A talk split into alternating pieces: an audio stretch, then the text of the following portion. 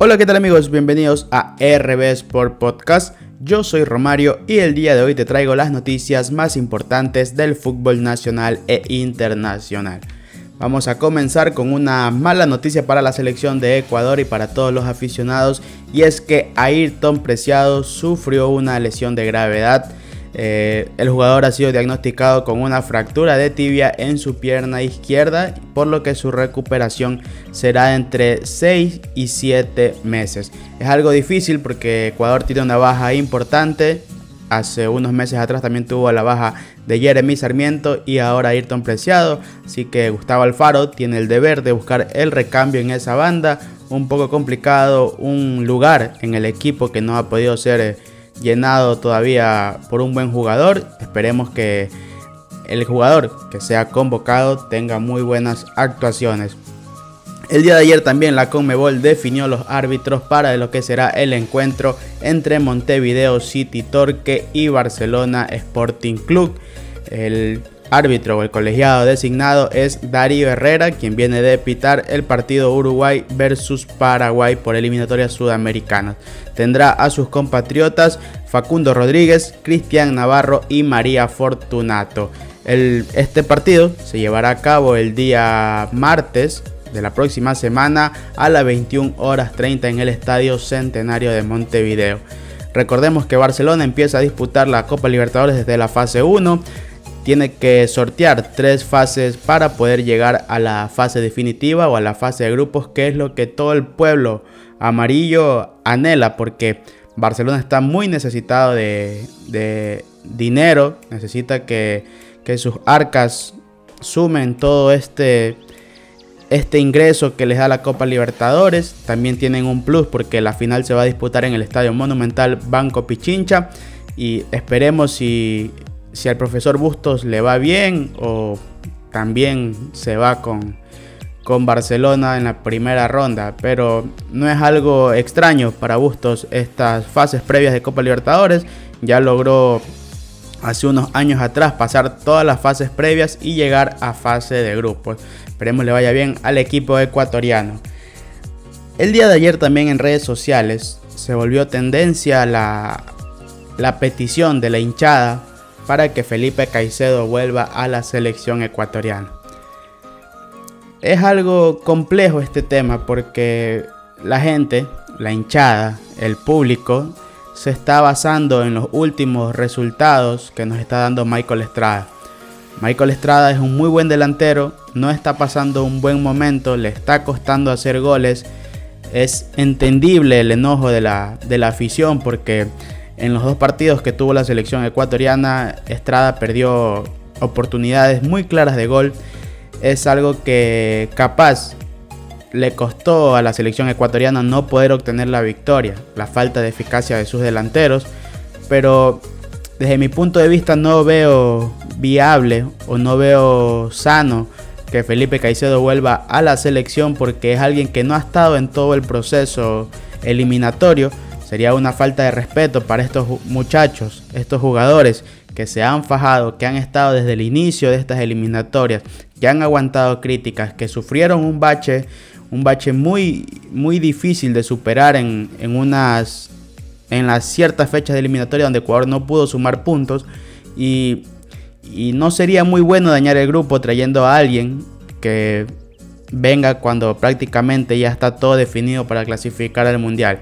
Lo que sí debe hacer Alfaro es despertar a sus delanteros, ayudarlos, porque pueden aportar muchísimo a esta delantera de la selección. Pueden ser muy importantes. De cara a un mundial necesitamos que los jugadores que vayan estén en su mejor nivel, en su mejor momento, porque eh, muy aparte del mundial ser importante, es una vitrina para ellos para mostrarse al mundo.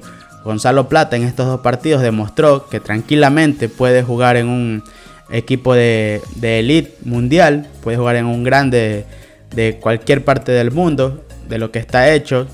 a Brasil, a los brasileños, los centrales, los laterales, lo bailó como quiso. A Perú también jugó como quiso. Así que es un buen delantero que demostró. Y esto es muy bueno para las aspiraciones de él de poder llegar a un gigante de Europa. Esto por el tema de Felipao Caicedo. no esperen la vuelta. Él ya indicó que no quería venir a la selección. Él ya dijo que, que su ciclo en Ecuador, o al menos en la selección, ya estaba cerrado. Ayer también surgió un tema con Gonzalo, Gonzalo Plata, y es que el director deportivo del Valladolid indicaba que era casi imposible que Gonzalo se quede en el equipo español porque no están en condiciones de poder pagar los 10 millones de euros, que es lo que vale su cláusula de rescisión. El dueño o el equipo dueño de sus derechos es el Sporting de Lisboa de Portugal. Eh, es algo muy bajo este costo para lo que juega Gonzalo Plata, para lo que puede demostrar Gonzalo Plata.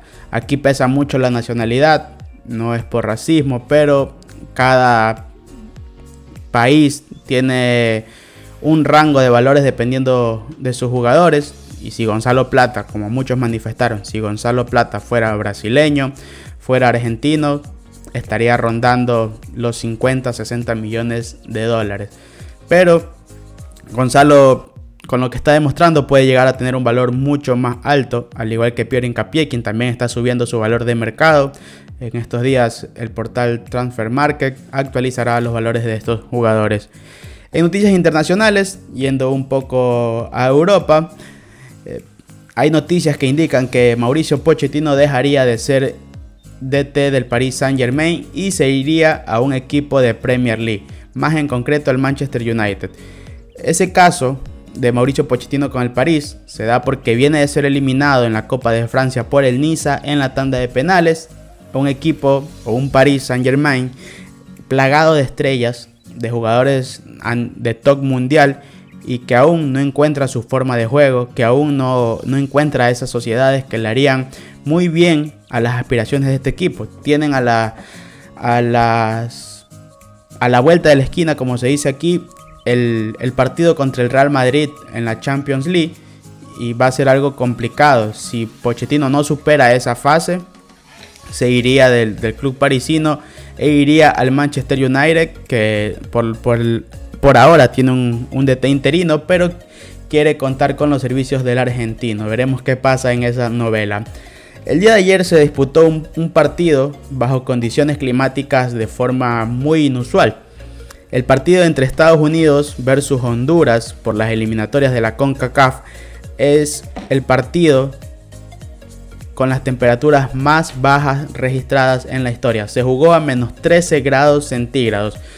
El, equipo norteamericano logró sacar la victoria tres tantos por cero ante Honduras. Pero imagínense lo que es jugar bajo mm, menos 13 grados. O sea, Literal estás casi que congelado. Aún así hubo mucho público en las gradas. Aún así mucha gente logró asistir al estadio. El partido se desarrolló con normalidad. Y veía por ahí imágenes o videos de, lo que fue este encuentro. Y, mucha gente tapado totalmente. Algunos habían llevado hasta su colcha. Un caso también que resurgió días atrás es el caso de Mason Greenwood, el jugador inglés de 20 años del Manchester United fue acusado por agresión física y sexual por parte de su pareja y esto le ha traído muchísimos problemas al jugador. La, novia de él publicó unas fotos un poco explícitas donde se la ve con moretones, con golpes, se la ve con sangre y ella indicaba que el jugador le había ocasionado todas estas heridas Así que el Manchester United, club al que pertenece, reaccionó. FIFA 22, juego que tiene los derechos de estos equipos. él tenía un patrocinio con la marca Nike y demás sponsors que lo estaban patrocinando al jugador han decidido terminar todas sus, sus negociaciones contractuales con él, todos sus contratos activos.